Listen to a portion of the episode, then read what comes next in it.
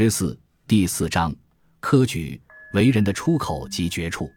鲁迅的人血馒头是冰寒的，血丝淋淋凝挂的。蒲松龄没有说过任何人血馒头的话，而说今世之荣华之场，皆地狱之境界。倘若也用人血馒头来意会《聊斋志异》，无处不在的科举和书生，那么在《聊斋志异》中，这馒头是刚刚下笼才出锅，还带着蒸腾的热气和面香。所以，我们看到了那些不知馒头中包着人肉和人血的使者，脸上多是喜悦和期待。而若用今使之荣华之场，借地狱之境界去理解蒲松龄和鲁迅共同面对的现实世界时，便可感知鲁迅是直接把目光投注在地狱境界上，而蒲松龄是要让自己的目光和笔触穿过荣华之场后，才到地狱境界的。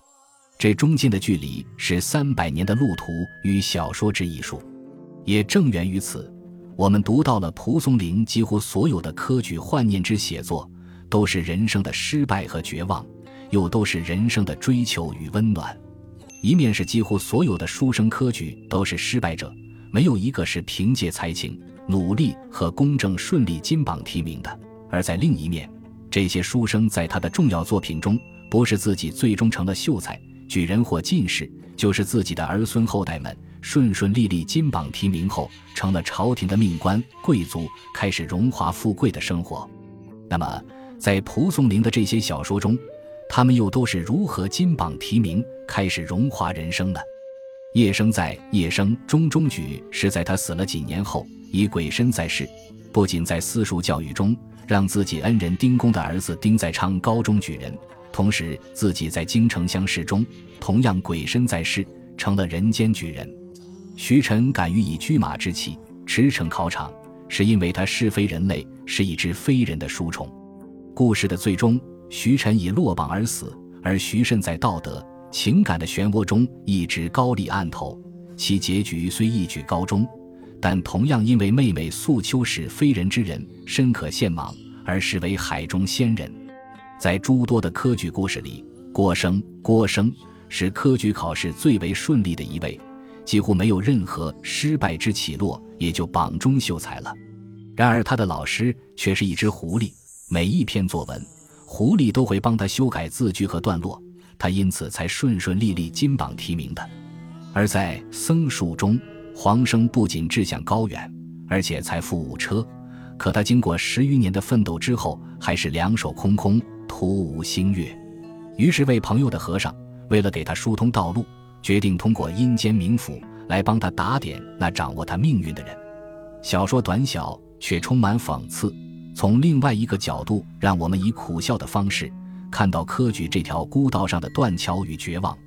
倘是某人想要通达顺利，那是需要冥府的鬼人出面帮助的。《斯文郎》是又一篇科举幻念写作的短篇杰作。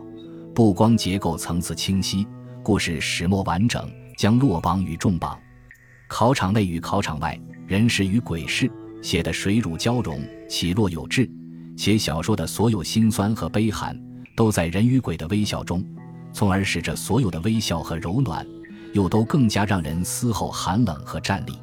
在斯文郎的故事里，王平子是山西平阳金陵汾人。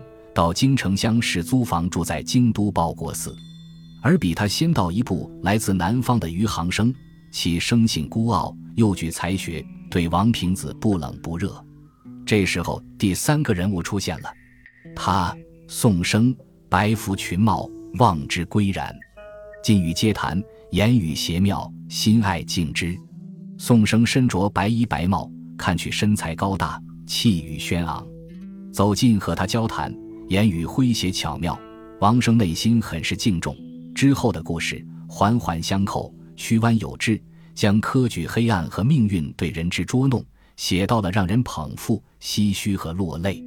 小说中先是这三生：余杭生、王生和宋生，相互比试文章的好坏和优劣。期间，余杭生自负傲然，不近人情；王生谦逊卑微，学习精进；而宋生并不参加科举。却才貌双居，飘逸洒脱，让读者觉得科举成功的必定是王生，而非余杭生。然而命运造化，一切都非才华努力可左右。在科考金榜公布之后，偏偏是写出一等文章的王生名落孙山，而余杭生才金榜题名。到这儿，故事的第一个意外结束了。第二个意外在不经意间悄然到来，就在科举结束这一天，王生、宋生在散步时碰到了一位盲僧，在路边行医作善。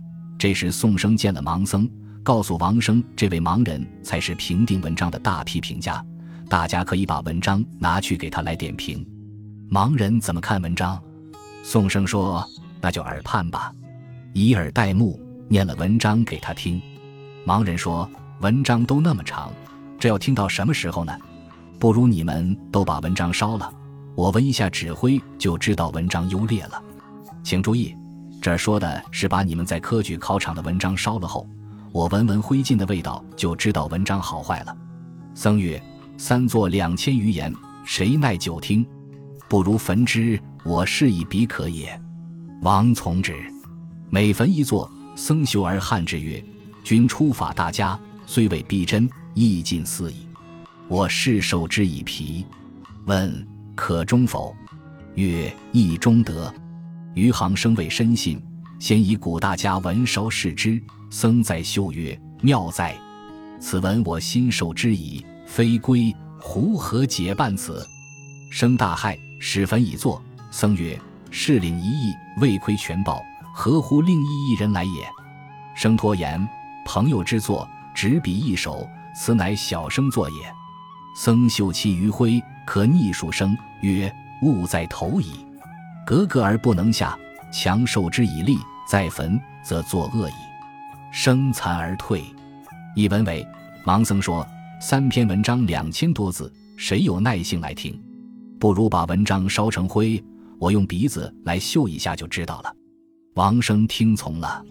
每烧一篇文章，盲僧嗅一嗅，点头说：“你初学大家手笔，虽然还不够逼真，可也近似了。”我正好用皮脏来接受他，问他能考中吗？盲僧说也能中。